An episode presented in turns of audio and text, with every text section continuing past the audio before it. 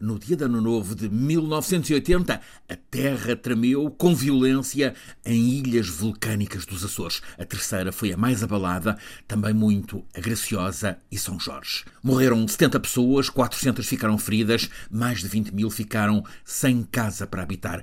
A devastação foi enorme na cidade de Angra do Heroísmo, onde a maior parte do que estava construído sofreu estragos ou mesmo desmoronou-se. Há imagens e testemunhos daqueles dias que são inesquecíveis, como por exemplo aquele veterano-chefe da Polícia de Segurança Pública que, com o olhar perdido no horizonte, contava, vou tentar citar, ali pertinho das quatro da tarde, durante uns segundos, o pavimento da Rua da Sé parecia que tinha por baixo a ondulação do mar a fazê-lo mexer-se e, com a tremura, as paredes das casas vinham abaixo. Angra, tal como tantos outros lugares, ficou sem energia elétrica, sem água nas torneiras, sem comunicações. Nas primeiras horas após o terremoto, houve, claro, corridas de todos para ajudar a socorrer. Depois, nos dias seguintes, ficou marcante, testemunhei, a imagem das pessoas que deambulavam como perdidas em busca de algo que lhes desse algum amparo. Viam-se pessoas com o transistor, aquele rádio de pilhas que costumavam usar para ouvir os relatos do futebol, a procurar escutar notícias uns dos outros. A Rádio Pública, esta antena era então a RDP1 e durante aquela primeira semana esteve em emissão contínua a ligar as pessoas dos Açores com o resto do país. Com a rede telefónica caída, foi através da rádio que as pessoas da Terceira, de São Jorge, da Graciosa, deram aos familiares e amigos notícias delas, dos próximos, da terra, de como tinha ficado a vida. Foram dias precursores da antena aberta, sem paragem, ao longo das 24 horas de cada dia. O comando das operações de socorro na terceira ficou instalado na base aérea das Lajes, então ainda com uns 1.500 americanos, entre militares e civis. O apoio deles e a cooperação com as equipas portuguesas de socorro foi altamente eficaz na distribuição de alimentos, agasalhos, medicamentos, até na reparação de estradas. Primeiro a cleva da base até à Praia da Vitória, depois a estrada para Angra. Estas são escassos 20 quilómetros, mas com as brechas abertas no piso, essa vintena de quilómetros nos primeiros dias demorou horas a percorrer até chegar ao destino. Naquele tempo ainda não havia telemóveis e as pessoas não imaginavam que iria aparecer a internet. Havia a televisão que então para emitir precisava de meios meios pesados e havia a rádio sempre ligeira, ágil, pronta para a comunicação instantânea e ubíqua em todo o lado. A base das lajes tinha armazéns, um amplo supermercado, bem recheados.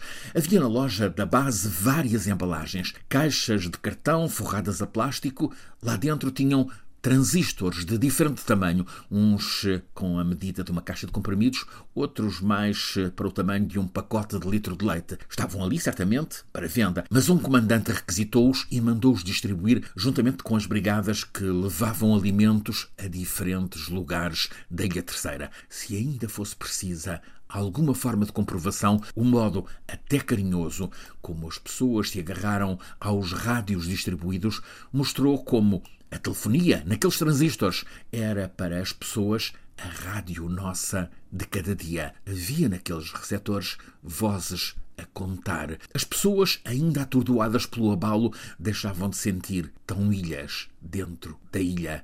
Os repórteres da rádio, nos Açores, como a partir da redação central em Lisboa, procuravam apurar ao máximo rigor, separar os boatos que fervilhavam das notícias verificadas, evitavam o falar por falar, as banalidades, a gritaria. Foi uma demonstração da espantosa capacidade da rádio para ligar as pessoas, para contar com o filtro do rigor profissional dos jornalistas o que de relevante está a acontecer a uns e a outros, com os relatos dos repórteres a refletirem necessariamente a força emotiva que envolvia tudo aquilo naquele lugar de desastre, mas com empenho para evitar o dramatismo forçado, havia que dar a ouvir, mas sem ser preciso explorar o som da tanta lamúria, do tanto choro.